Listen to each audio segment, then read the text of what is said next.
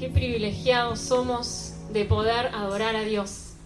Me encanta la frase de esta canción que dice, en ti me quiero perder en adoración. No hay nada más lindo que irse, irse en adoración y perderse en adoración en Dios.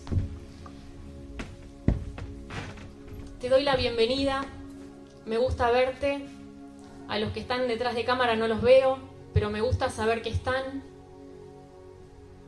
Y bienvenidos a todos. Y quiero invitarte en esta mañana a que podamos hacer como hizo eh, María cuando Jesús fue a la ciudad donde Marta y María vivían. Esta mañana dijimos, Espíritu Santo, ven, clamamos por la presencia del Espíritu Santo, que el Espíritu Santo viniera. ¿Lo hiciste de corazón? ¿Lo hiciste de verdad? ¿Lo hiciste con esa intención? Entonces el Espíritu Santo está acá. Y si el Espíritu Santo está acá, vos tenés dos alternativas. Hacer lo que hizo María, que fue concentrarse en ese, en ese momento en Jesús, pero Jesús y Espíritu Santo son Dios, o sea, concentrarse, concentrarte en Dios. O podés seguir atento, preocupado, eh, no sé, a, las cosas que de repente te están pasando, tus pensamientos, lo que tenés que resolver en casa, tus preocupaciones, dolores. ¿Cuál de las dos posturas, cuál de las dos posiciones vas a tomar en esta mañana? Elegí la mejor. Elijamos la mejor. No nos perdamos lo lindo, lo grato, lo profundo, lo rico que Dios tiene para nosotros. Te invito a abrir la Biblia en el libro de Daniel. Daniel para mí es una persona ejemplar, una persona que leo y leo y leo y cada vez encuentro cosas más ricas en la vida de Daniel, más imitables en la vida de Daniel. ¿Quién era Daniel? Daniel era un judío que vivía en Jerusalén y cuando él tenía 17, 18, 20 años, la ciudad fue sitiada por los babilonios y por orden del rey Nabucodonosor, eh, Daniel junto con otros jóvenes fueron reclutados para servirle en el palacio.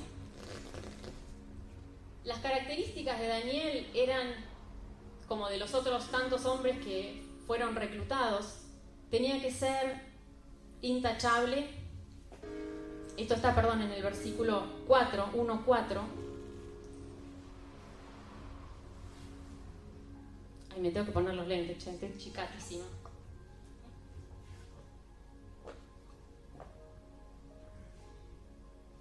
El rey dijo que trajese de los hijos de Israel, del linaje real de los príncipes, muchachos en quienes no hubiese tacha alguna, que tuvieran buena reputación, de buen parecer, enseñados en toda sabiduría, tenían que tener, tenían que haber sido instruidos, sabios en ciencia y de buen entendimiento, sabios con talentos, con, con talentos naturales y con, con cabeza abierta para aprender nuevas cosas, e idóneos para estar en el palacio del rey, para que se les enseñase las letras y la lengua de los caldeos y así, así era Daniel, esas eran las características eh, primarias que vemos de Daniel.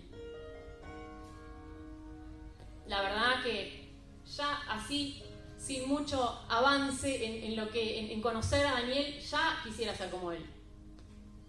Ya quisiera ser como él, con esas pocas características. Intachable, lindo, entendido, instruido, apto para estar en el palacio del rey. ¡Wow! Tenía un montón de características buenas. Pero yo quiero mencionar en esta mañana otras cuatro características que se mencionan en el libro de Daniel, que están entre el capítulo 1 y el capítulo 6. No los vamos a leer todos, no se asusten, vamos a ir leyendo juntos algunas porciones. Pero las voy a mencionar primero, estas características que tenía, estas actitudes muy destacables que tenía Daniel, La primera decidió no contaminarse. La segunda habló sabia y prudentemente. La tercera declaró lo que tenía que declarar. Y la cuarta manifestó firmeza en sus convicciones. ¡Wow! Si ya me alcanzaba con lo anterior, ahora lo miro Daniel y digo, ¡wow!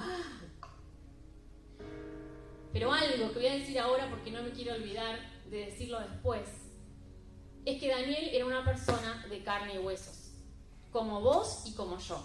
Porque no sé si les pasa a ustedes que cuando leen la Biblia y de repente se encuentran con Daniel, con Pablo, con tantos otros, dicen, no, eran de otro planeta. O sea, yo nunca me voy a poder parecer a ellos. No puedo aspirar a ser como ellos.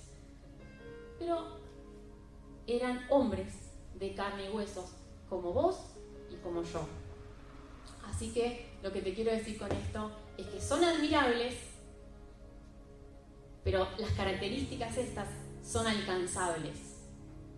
Así que tené la esperanza y busquémoslas.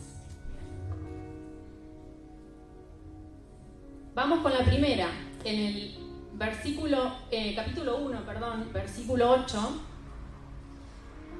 Eh, la historia dice que el rey había dispuesto para estos hombres reclutados un menú, porque tenía que darles, según sus conceptos, la mejor comida para que su mente y sus capacidades se siguieran desarrollando, ¿no? Para tener los mejores sabios, los mejores entendidos, los mejores. Daniel dice el versículo 8, dice, propuso en su corazón no contaminarse con la porción de la comida del rey, ni con el vino que él bebía. Pidió, por tanto, al jefe de los eunucos que no se le obligase a contaminarse. Y bueno, tuvo que hacer ahí unas tratativas con este jefe de los eunucos, porque el jefe de los eunucos no decidía lo que darles de comer, rey decidía qué había que darles de comer. Y el eunuco este tenía que después rendir cuentas. Y este hombre dijo, mira, eh, Daniel, yo la verdad eh, me encantaría concederte tu petición, pero después va a volar mi cabeza si el rey los encuentra más débiles que el resto. Y Daniel dice, mira, hagamos un trato, probemos 10 días y después, si estás de acuerdo, seguimos. Si nos ves bien después de 10 días, seguimos. O sea, Daniel tuvo que negociar un poquito. Porque Daniel podría haber dicho, em, a ver, seguramente los manjares que el rey había preparado no eran, eh, yo voy a decir lechuga que no me atrae tanto, o algunas frutas que no me atraen tanto, pero pensando que de repente no te gusta tanto y tenés un platazo delicioso que el rey preparó para vos y vos decís, no, esto no, me tengo que limitar a esto, me tengo que... Eh, no me quiero contaminar con esa delicia de repente que tenés frente a tus ojos, sino con algo que aparentemente puede ser menor.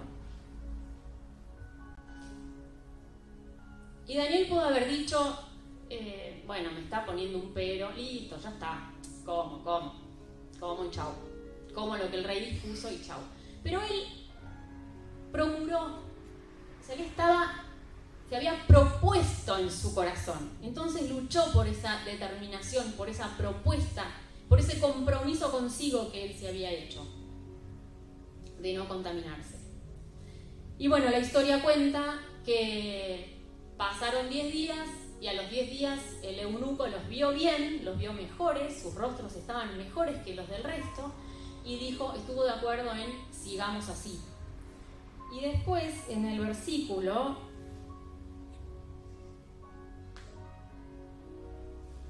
me lo anoto y después no miro, ¿para qué me lo anoto, no? En el versículo 20 dice que el rey encontró, dice, en todo asunto de sabiduría e inteligencia que el rey les consultó, los encontró diez veces mejores que todos los magos y astrólogos que había en todo su reino. esta propuesta que había hecho Daniel de no contaminarse no era un caprichito, sino que era algo que él entendía que tenía que guardar, que tenía que guardarse para poder ser mejor. Si nosotros decidimos bien en nuestras decisiones diarias, en nuestras elecciones diarias, tarde o temprano vamos a ver hallados, vamos a ser hallados 10 y por qué no más veces mejores que el resto. Entonces yo te pregunto, a ver, hoy el mundo nos ofrece un sinfín de ofertas. Podemos hablar de vestimenta, podemos hablar de comida, podemos hablar comida me refiero a formas de alimentación, ¿no? Podemos hablar formas de vestirnos, formas de alimentarnos, formas de relacionarnos o relaciones en sí, eh, entretenimiento. Y nosotros salimos, ni siquiera necesitamos salir, pero ponele, salimos de la puerta y encontramos un montón de ofertas. ¿Qué elijo yo? ¿Cómo elijo vestirme, por ejemplo? la forma en que me visto. Honra a Dios. Eh, las opciones de comida que yo elijo. ¿Están bien? ¿Me hacen bien? ¿O no me importa lo que como? Total. Si hablamos de entretenimiento, creo que agarro el celular y Me, pierdo en todas las cosas que el celular me da, me ofrece. WhatsApp, los estados de WhatsApp, yo no soy muy de redes, pero Instagram, es más, Facebook, no sé si hay, no sé, sé que hay más, pero no sé cuáles son, YouTube. Uso? ¿Qué uso, en mejor dicho, para entretenerme? ¿Y cómo uso de repente el entretenimiento? Porque no está mal de repente ir a YouTube, ir a los estados de WhatsApp, ir a Instagram, pero ¿cuánto rato me paso ahí? ¿A qué juego? ¿Juego de repente a agarrar una paleta o una pelota o salir a correr un rato? ¿O me abstraigo de repente solamente en la tecnología? ¿Cómo estoy usando esas opciones que el mundo me da. ¿Estoy eligiendo bien? En cada elección que hacemos tenemos que pensar, ¿el Espíritu Santo lo está avalando?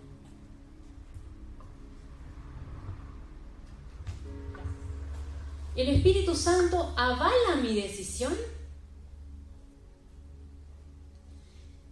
Seamos sabios y propongamos en nuestro corazón, como propuso Daniel, no contaminarnos. ¿Estamos de acuerdo? Amén. Sí, qué bueno. Vamos a la segunda característica de Daniel. Yo dije que la segunda característica que había rescatado era que habló sabia y prudentemente. Qué difícil. Qué difícil es hablar sabia y prudentemente. Les cuento que un día el rey Nabucodonosor eh, se estaba durmiendo, tuvo un sueño que lo perturbó, ese sueño lo despertó y cuando él se despertó seguía perturbado, pero no se acordaba cuál había sido el sueño. Y con la perturbación que tenía, dijo, esto no lo quiero, llamó a los sabios, a los astrólogos y les dijo, una gran... Vamos a leerlo, así no les cuento yo la historia y se les cuenta la Biblia mejor. Vamos a leer el capítulo 2, del 1 al 12. Dice, en el segundo año del reinado de Nabucodonosor, tuvo Nabucodonosor sueños y se perturbó su espíritu y se le fue el sueño. Hizo llamar el rey a magos, astrólogos, encantadores y caldeos para que le explicasen sus sueños. Vinieron pues y se presentaron delante del rey, y el rey les dijo, He tenido un sueño y mi espíritu se ha turbado por saber el sueño. Entonces hablaron los caldeos al rey en lengua aramea, Rey, para siempre vive, di el sueño a tus siervos y te mostraremos la interpretación. Respondió el rey y le dijo a los caldeos, el asunto lo olvidé. Si no me mostráis el sueño y su interpretación, seréis hechos pedazos y vuestras casas serán convertidas en muladares. Y si me mostraréis el sueño y su interpretación, recibiréis de mí dones y favores y gran honra. Decidme pues el sueño y, y su interpretación. Respondieron por segunda vez y dijeron, diga el rey el sueño a sus siervos y le mostraremos la interpretación. Y el rey dijo, yo conozco que ustedes ponen dilaciones porque ven que el asunto se me ha ido si no me muestran el sueño, una sola sentencia hay para ustedes. Ciertamente prepararán respuesta mentirosa y perversa que decir delante de mí, entre tanto que pasa el tiempo. Díganme pues el sueño para que yo sepa que me pueden dar su interpretación. Lindo desafío, ¿no? Los caldeos respondieron delante del rey y dijeron, no hay hombre sobre la tierra que pueda declarar el asunto del rey. Además de esto, ningún rey, príncipe ni señor preguntó cosa semejante a ningún mago ni astrólogo ni caldeo. Porque el asunto que el rey demanda es difícil y no hay quien lo pueda declarar al rey, salvo los dioses cuya morada no es con la carne por esto el rey con ira y con gran enojo mandó que matasen a todos los sabios de Babilonia. Qué injusto, ¿no? Qué injusto. Y qué implacable el rey también, ¿no? Él estaba turbado por un sueño que se había olvidado y quería no solamente la interpretación, sino que le dijeran el sueño. ¿Quién? ¿Quién? ¿Quién? ¿Quién podía? Pero no le importó saber que era algo imposible. Los mandó matar a todos. ¿Quiénes estaban entre esos sabios que el rey había mandado matar? Daniel y los amigos de Daniel que habían sido reclutados.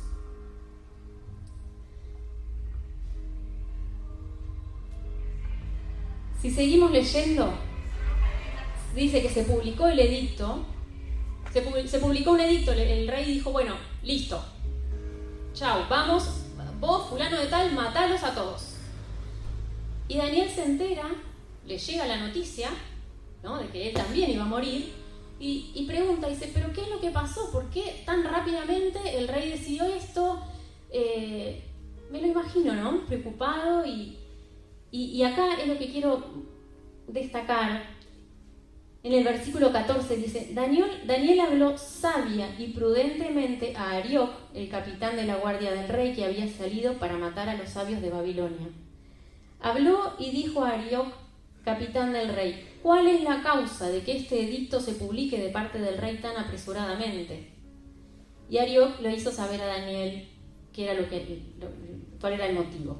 Y Daniel entró y pidió al rey que le diese tiempo y que él le mostraría la interpretación al rey. En el versículo 14 dice que Daniel habló sabia y prudentemente a ese a su superior y miren lo que pasó. Daniel entró y pidió al rey.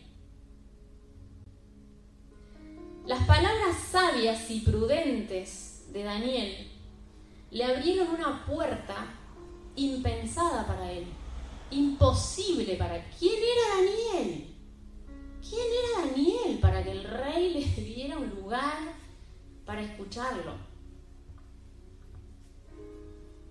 Era uno más del montón, judío encima. Uno más del montón.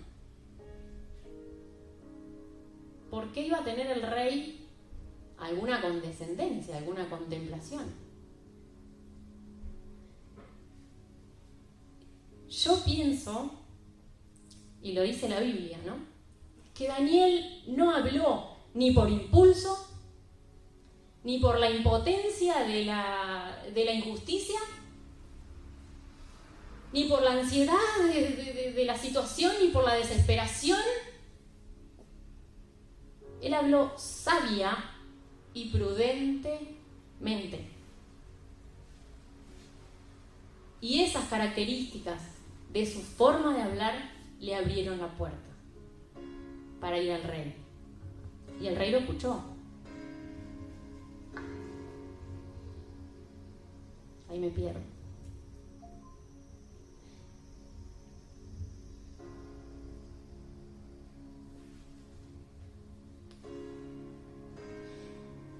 Luego pasa que eh, Daniel, una vez que Daniel le pide tiempo para revelarle eh, esta interpretación y el sueño, Daniel, bueno, va y se pone de acuerdo con sus amigos y se pone a orar, a pedir misericordia, a pedir el favor de Dios, y Dios le revela el sueño y la interpretación. Y en el versículo 46 antes del versículo 46, mejor dicho, Daniel se presenta ante el rey, le declara todo y en el versículo 46 dice que Nabucodonosor se postró sobre su rostro y se humilló ante Daniel y mandó que le ofreciesen presentes e incienso. Y el rey habló a Daniel y dijo, ciertamente el Dios vuestro es Dios de dioses y Señor de los reyes, y el que revela los misterios pues pudiste revelar este misterio. Entonces el rey engrandeció a Daniel y le dio muchos honores y grandes dones y le hizo gobernador de toda la provincia de Babilonia y jefe supremo de todos los sabios de Babilonia. Qué importante. No solamente se salvó Daniel, ¿no? No solamente fue librada la cabeza de Daniel, de sus amigos, de sus, de sus allegados, sino que sus palabras sabias y prudentes le salvaron la vida a todos los sabios que había en el reino. ¿Cómo nos cuesta esperar el tiempo para hablar, encontrar las palabras correctas? ¿Cómo nos cuesta no hablar desde nuestro dolor a veces, desde nuestra impotencia, desde nuestras emociones, desde nuestra euforia? ¡Ay! ¿Cómo nos cuesta? Y cuando hablamos fuera de tiempo y fuera de la sabiduría y fuera de la prudencia, no se abren las puertas. No se abren las puertas. Y Dios quiere que a través de tus palabras y de mis palabras se abran puertas impensadas. Yo te pido que pienses, ¿de qué están condimentadas tus palabras?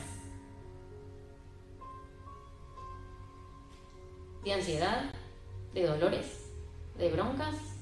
¿De euforias? No sé.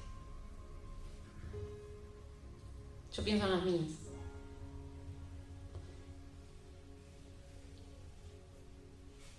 Un detalle muy importante es que la sabiduría y la prudencia no vienen así como de la nada.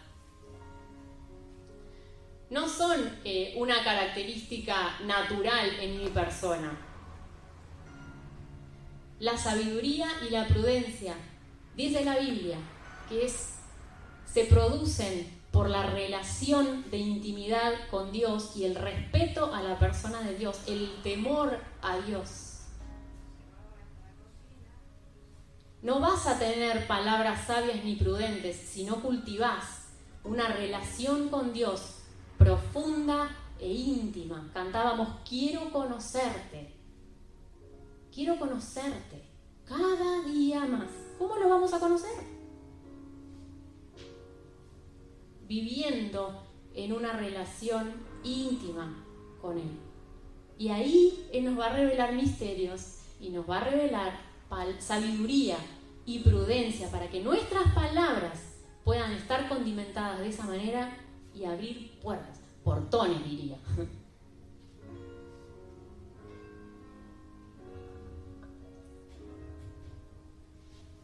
¿Qué tanto nos dejamos, no? Pulir por Dios nuestro corazón. que tanto dejamos que Dios trabaje en nuestro corazón, sanar nuestras heridas, eh, quemar las cosas que nos sirven, consume, decíamos recién, consume mi interior, consume mi interior, mis angustias, mis preocupaciones, consumilas Dios. Porque si mi corazón, la Biblia dice que de la abundancia del corazón habla la boca. Si ¿De qué está lleno tu corazón? ¿Qué abunda en tu corazón? ¿Qué guardas en tu corazón? Tal vez no es abundancia en cantidad de cosas, pero tal vez es una que viene como desarrollándose y desarrollándose y creciendo y creciendo. Y eso abunda. Y si eso abunda en tu corazón, eso va a ser lo que hable tu boca. Y seguramente, si no está pulido por Dios, tratado por Dios, limpio tu corazón por Dios, no van a ser palabras prudentes y sabias.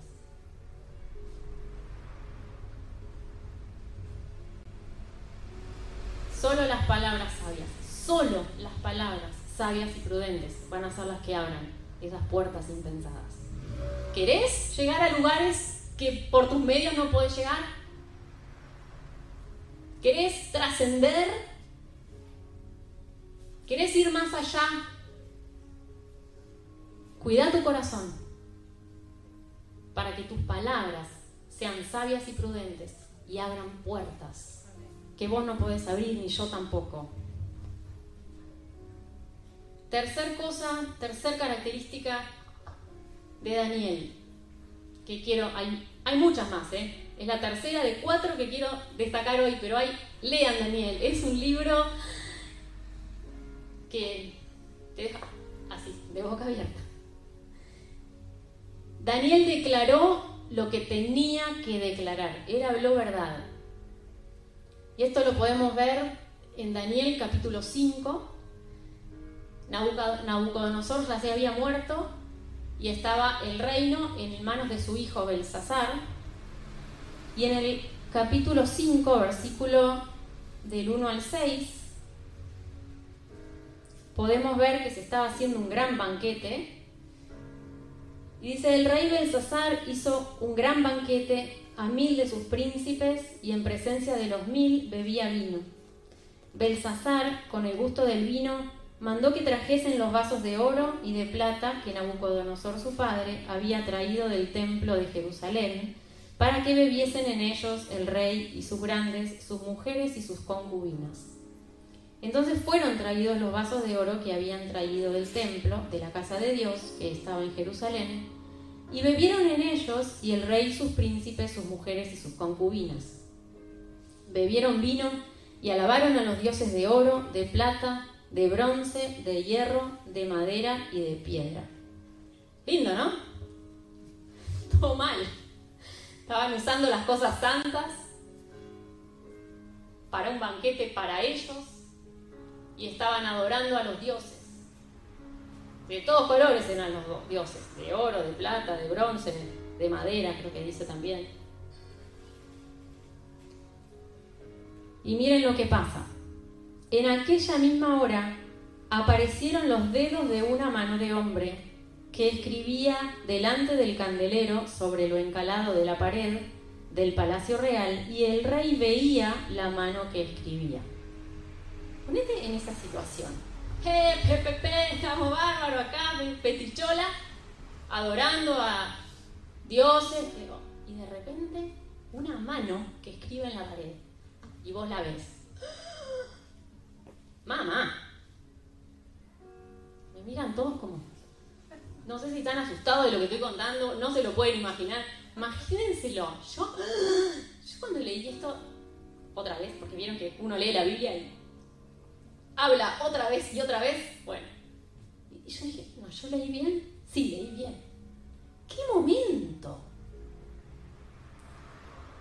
Y pasó lo que me hubiera pasado a mí. Entonces el rey palideció y sus pensamientos lo turbaron y se debilitaron sus lomos y sus rodillas daban la una contra la otra. Y sí, y sí, habrá pensado, estaré tan, con tanto vino encima. Y el rey gritó en alta voz que hiciesen venir magos, caldeos y adivinos, y dijo el rey a los sabios de Babilonia, cualquiera que lea esta escritura y me muestre su interpretación, será vestido de púrpura y un collar de oro llevará en su cuello y será el tercer señor en el reino. Entonces fueron introducidos todos los sabios del rey, pero no pudieron leer la escritura ni mostrar al rey su interpretación. Entonces el rey Belsasar se turbó sobremanera y palideció, y sus príncipes estaban perplejos. Dijo, estoy frito. La mano la vi. Hay una escritura en la pared, no entiendo lo que dice y necesito saberlo. Y nadie me lo puede interpretar. Pero la reina se acordó de que había un hombre que no había sido convocado, que no había sido llamado, pero que era considerado de los sabios, que había revelado lo impensado, algo que ningún hombre podía hacer. Dice que, que en él moraba el espíritu de los dioses, que nosotros entendemos que moraba el espíritu del Dios Santo, Dios Altísimo. Entonces le dice al rey, en tu reino hay un hombre en el cual mora el espíritu de los dioses santos y en los días de tu padre se halló en él luz e inteligencia y sabiduría como sabiduría de dioses, al que el rey Nabucodonosor tu padre constituyó jefe sobre todos los magos, astrólogos, caldeos y adivinos, porque fue hallado en él, en él mayor espíritu y ciencia y entendimiento para interpretar sueños y descifrar enigmas y resolver dudas. Esto es en Daniel, La reina se acordó y el rey, obviamente, lo hizo llamar. Entonces Daniel fue traído delante del rey y dijo el rey a Daniel, ¿eres tú aquel Daniel de los hijos de la cautividad de Judá que mi padre trajo de Judea? Yo he oído de ti que el espíritu de los dioses santos está en ti y que en ti se halló luz, entendimiento y mayor sabiduría. Y ahora fueron traídos delante de mí sabios y astrólogos para que leyeran esta escritura y me diesen su interpretación, pero no han podido mostrarme la interpretación del asunto. Yo pues he oído de ti que puedes dar interpretaciones y resolver dificultades.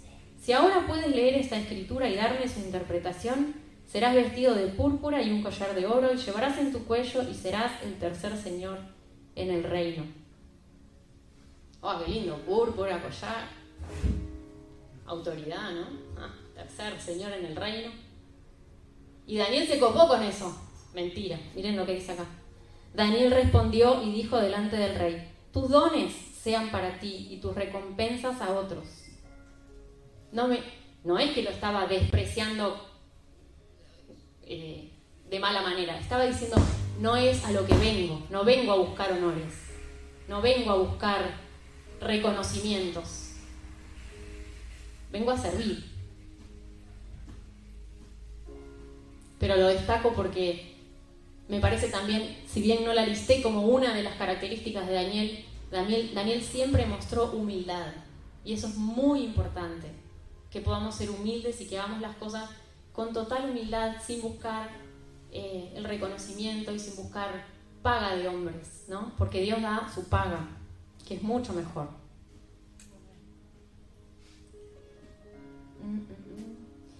El Altísimo, miren lo que le dice.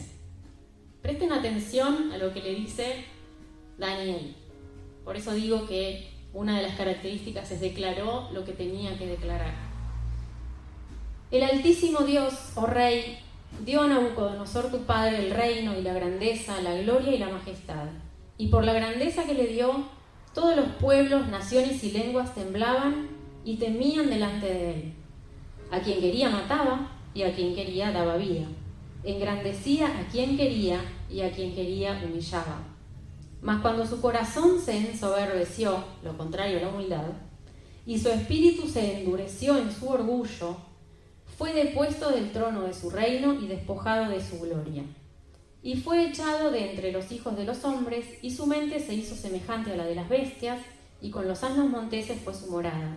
Hierba le hicieron comer como a buey, y su cuerpo fue molido con el rocío del cielo, hasta que reconoció que el Altísimo Dios tiene dominio sobre el reino de los hombres, y que pone sobre él al que le place. Ah, eh, pero yo te llamé para que me leyera la pared. ¿Qué tiene que ver? Daniel podría haber dicho, venido, ahí dice, bla, bla, bla, bla, interpretaba eso y ya está. Pero evidentemente Dios le dio un mensaje que para Daniel no debe haber sido nada fácil decir. Porque el rey era el rey, mataba a quien quería matar y daba vida a quien quería dar vida, y la cabeza de Daniel podía rodar. Porque al rey seguramente no le gustaba escuchar esto que él estaba diciendo del padre. Y sigue, miren lo que dice.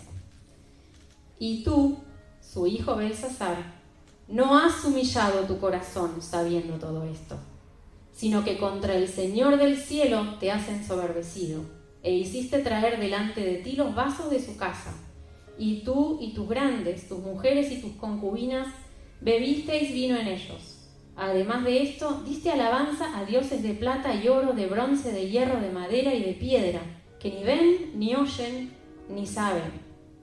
Y el Dios en cuya mano está tu vida y cuyos, y cuyos son todos tus caminos, nunca honraste. También me decís eso. Una cosa es que me hables de mi padre, pero ahora me estás hablando de mí. Pero, ¿por qué Daniel no vino y simplemente lo oyó lo que decía en la pared? Era más fácil. Pero evidentemente Dios le había dicho que tenía que hacer esta introducción. Entonces de su presencia fue enviada la mano que trazó esta escritura. Y la escritura que trazó es Mene Mene Tekel Uparsin. Esta es la interpretación del asunto. Mene contó Dios tu reino y le ha puesto fin. Otra cosa linda que le dice. Tekel, pesado has sido en balanza y fuiste hallado falto. Pérez, tu reino ha sido roto y dado a los medos y a los persas.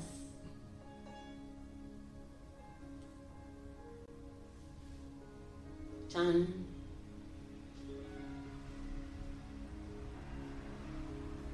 Si uno sigue leyendo, va a pensar que dice, eh, y la cabeza de Daniel rodó por la cima de la montaña.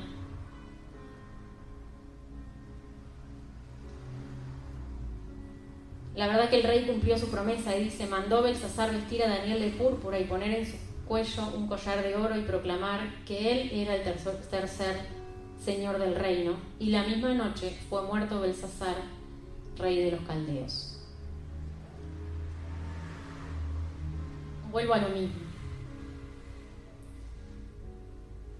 ¿Qué hacemos cuando tenemos un mensaje que dar? Que obviamente tiene que ser sazonado, como dijimos antes, de sabiduría y prudencia. Pero ¿qué hacemos cuando Dios nos dice algo para decir? Eh, mira, bueno, ¿sabes que En realidad... Porque hay muchas cosas que juegan juegan nuestros temores, juega eh, nuestra necesidad de aceptación, porque no nos gusta ser rechazados, porque no nos gusta ser juzgados, porque no nos gusta ser marcados. Pero si tenemos un mensaje de Dios, lo tenemos que dar de pe a pa, sin que falte nada. Aunque tu cabeza y la mía rueden por los aires.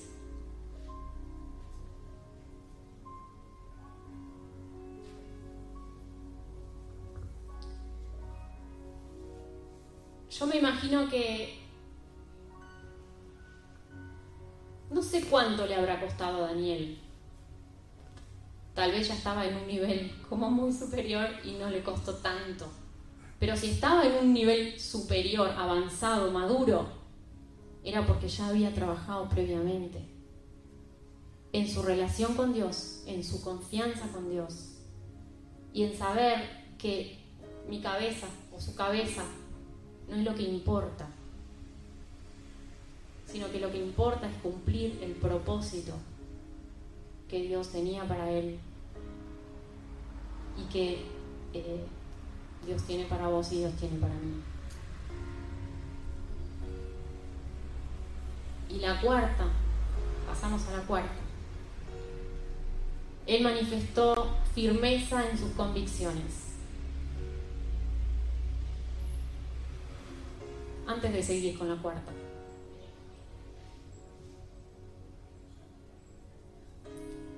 Trabajemos nuestro interior. Trabajemos nuestro, o sea, lo que surge en nuestro, en nuestro corazón y lo que surge en nuestros pensamientos, tal vez de vivencias pasadas, en que fuimos juzgados, marcados, eh, rechazados. Y sometamos eso a Dios, pongámoslo en sus manos, pidámosle que Él lo trabaje, que Él lo sane, que Él lo llene, que Él lo complete. Y de esa manera vamos a poder estar más cerca de cumplir el propósito y de abrir nuestra boca sin importar que sea lo que pase. Repito, con palabras sazonadas, con sabiduría y con prudencia. No hablando de ansiedad, de bronca, de dolores, sino de un corazón tratado y trabajado. Y ahora sí, vamos a ver eh, cómo este, Daniel mostró firmeza en sus convicciones. Como leímos antes, Belsasar se murió y, en el, rey, y el reino quedó en manos de Darío. Darío eh, había eh, conocido de Daniel y él constituye un, consejo de 120 sabios y como el rey conocía a Daniel y le había tomado afecto y, le había, y Daniel se había ganado la confianza, eh, Darío lo pone como jefe de esos 120. Y claro, de 120, uno que sea el superior, ¿qué genera en el resto? Envidia, celos. Y vamos al Daniel 6, versículo 5 los envidiosos, los celosos, dijeron, a este lo tenemos que bajar. Entonces dijeron aquellos hombres, no vamos a hallar contra este Daniel ocasión alguna para acusarle si no la hallamos contra él en relación contra la, ley de su Dios. ¿Será tan intachable Daniel? Ellos querían convencer al rey de que, de que Daniel no, no tenía que estar en ese lugar. Entonces tenían que buscar algo en que pudieran acusarlo. Y esto me habla también de la permanencia, ¿no? de la perseverancia, de la, eh, de la continuidad, de la intachabilidad de Daniel. Entró como intachable porque fue reclutado como intachable, permaneció intachable y ahora, después de unos cuantos años, sigue siendo intachable. Y como no iba a encontrar algo para acusarle que no tuviera relación con la ley de Dios, dice entonces los gobernadores y sátrapas se juntaron delante del rey y dijeron así, Rey Darío para siempre vive. Todos los gobernadores del reino, magistrados, sátrapas, príncipes y capitanes han acordado por completo que promulgues un edicto real y lo confirmes que cualquiera que en el espacio de 30 días demande petición de cualquier dios u hombre fuera de ti, oh rey, sea echado en el foso de los leones. Bueno, y lo convencieron y el rey hizo el edicto, lo promulgó, se enteraron todos y también se enteró Daniel. Y cuando Daniel supo que el edicto había sido firmado, entró en su casa y abiertas las ventanas de su cámara que daban hacia Jerusalén, se arrodillaba tres veces al día y oraba y daba gracias delante de su Dios como lo solía hacer antes. el edicto no generó ningún cambio en el hábito de Daniel, en los hábitos de Daniel. Y parece que tampoco le dio mucho miedo, porque no es que se metió en su casa y, bueno, cerró las ventanas, que nadie me vea. Abrió las ventanas y como hacía siempre, se puso a adorar y agradecer a Dios.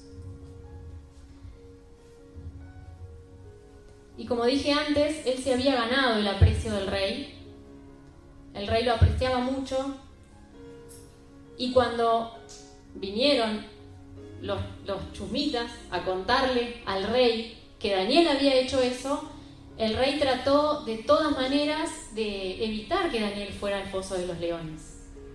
Pero lo habían hecho muy bien, porque un edicto sellado con el anillo del rey no podía ser revocado, tenía que ser cumplido a rajatabla, y entonces Daniel fue al foso de los leones. En el versículo 13 dice, respondieron y dijeron delante del rey, Daniel, que es de los hijos de los cautivos de Judá, no te respeta, no te respeta ni actúa, ni acata el edicto que confirmaste, sino que tres veces al día hace su petición. No había chance de que Daniel zafara, de que el rey lo librara del foso de los leones.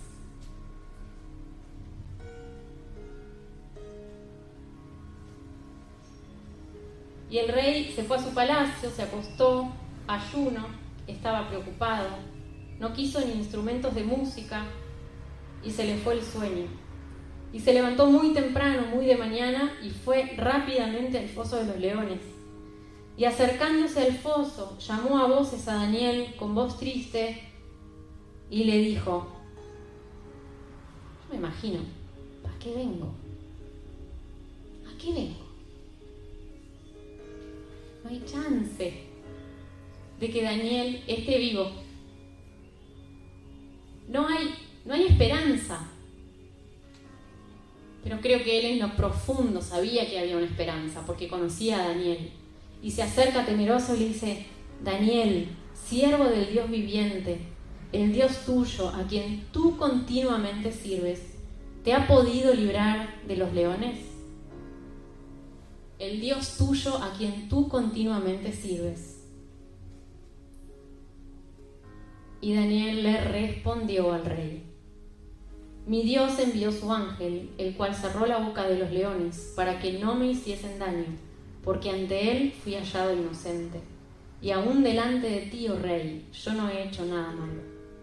Se alegró el rey en gran manera y mandó sacar a Daniel al foso de los leones, y ninguna lesión se halló en él, porque había confiado, confiado en su Dios. Cuando nosotros confiamos en Dios, en la protección de Dios, habiendo previamente hecho lo que Dios espera de nosotros, Él nos cuida, Él manda a su ángel a cerrar la boca de los leones. Si seguimos leyendo, dice que el rey después mandó a todos los acusadores, los mandó traer y tirar al foso de los leones y no llegaron al piso, dice, antes que de los leones hubieran roto todos sus huesos. O sea, no era que los leones habían comido el día anterior y estaban panza llena y entonces justo coincidió. No, no. Fue que el ángel de Jehová, la presencia misma de Jehová, se hizo presente en ese foso de leones hambrientos y le cerró la boca. El resultado es que, bueno, como dije, los acusadores de Daniel fueron destruidos. Y luego en el versículo 26, el rey dice, de parte mía es puesta esta ordenanza, que en todo el dominio de mi reino todos teman y tiemblen ante la presencia del Dios de Daniel, porque Él es el Dios viviente y permanece por todos los siglos, y su reino no será jamás destruido, y su dominio perdurará hasta el fin. Él salva y libra y hace señales y maravillas en el cielo y en la tierra. Él ha librado a Daniel del poder de los leones y Daniel prosperó durante el reinado de Darío y durante el reinado de Ciro. Como dije antes, Daniel un hombre de carne y huesos, que por el trabajo interior que él hizo y que dejó que Dios hiciera, es que pudo lograr estas cosas que son muy difíciles, pero que no son imposibles.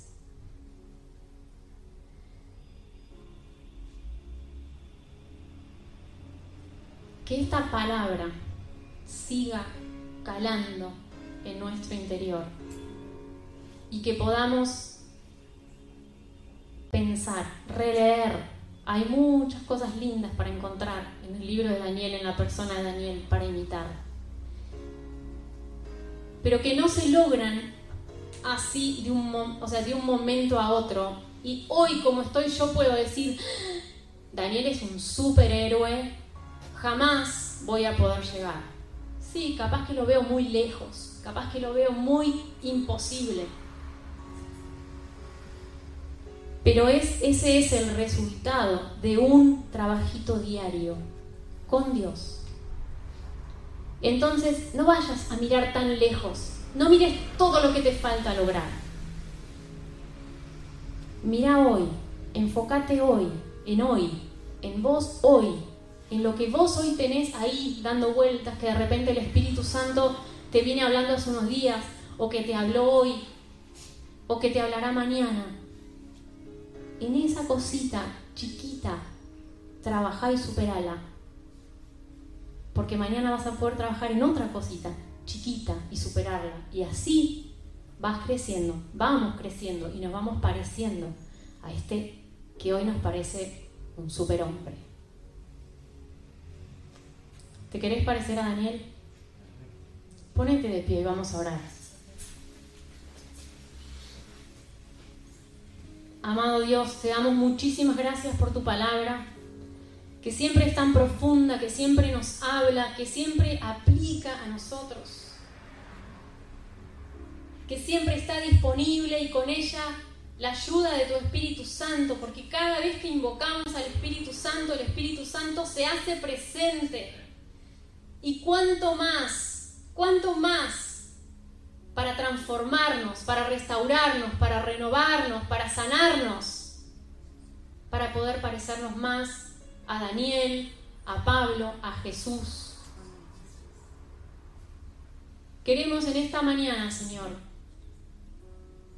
como cantábamos antes, decirte, te entrego mi corazón, para que vos consumas lo que no está bueno en nosotros. Tal vez pensamientos, tal vez recuerdos, tal vez eh, dolores, angustias, preocupaciones. Trabaja, Señor, sobre nuestro corazón. Queremos darte libertad para que trabajes en nuestro corazón. Y hay cosas que vos nos vas a decir, que vos nos vas a mostrar y hay cosas que nosotros tenemos que hacer. Danos el valor, danos la fuerza, danos la confianza para poder hacer ni un poquito menos de lo que nos estás pidiendo. Porque en cada situación en que Daniel te honró, tu nombre luego fue honrado por el rey y reconocido y honrado en toda, en todo el imperio. Que nuestra obediencia, que nuestra actitud sea un instrumento para que tu nombre sea levantado en donde sea que estemos y a donde sea que lleguemos. Te damos muchísimas gracias una vez más. Continúa hablando, continúa trabajando en nosotros, continúa convenciéndonos, que tu Espíritu Santo nos convenza de las cosas que tenemos que que cambiar y que mejorar. Y siempre sea para tu gloria. En el nombre de Jesús. Amén.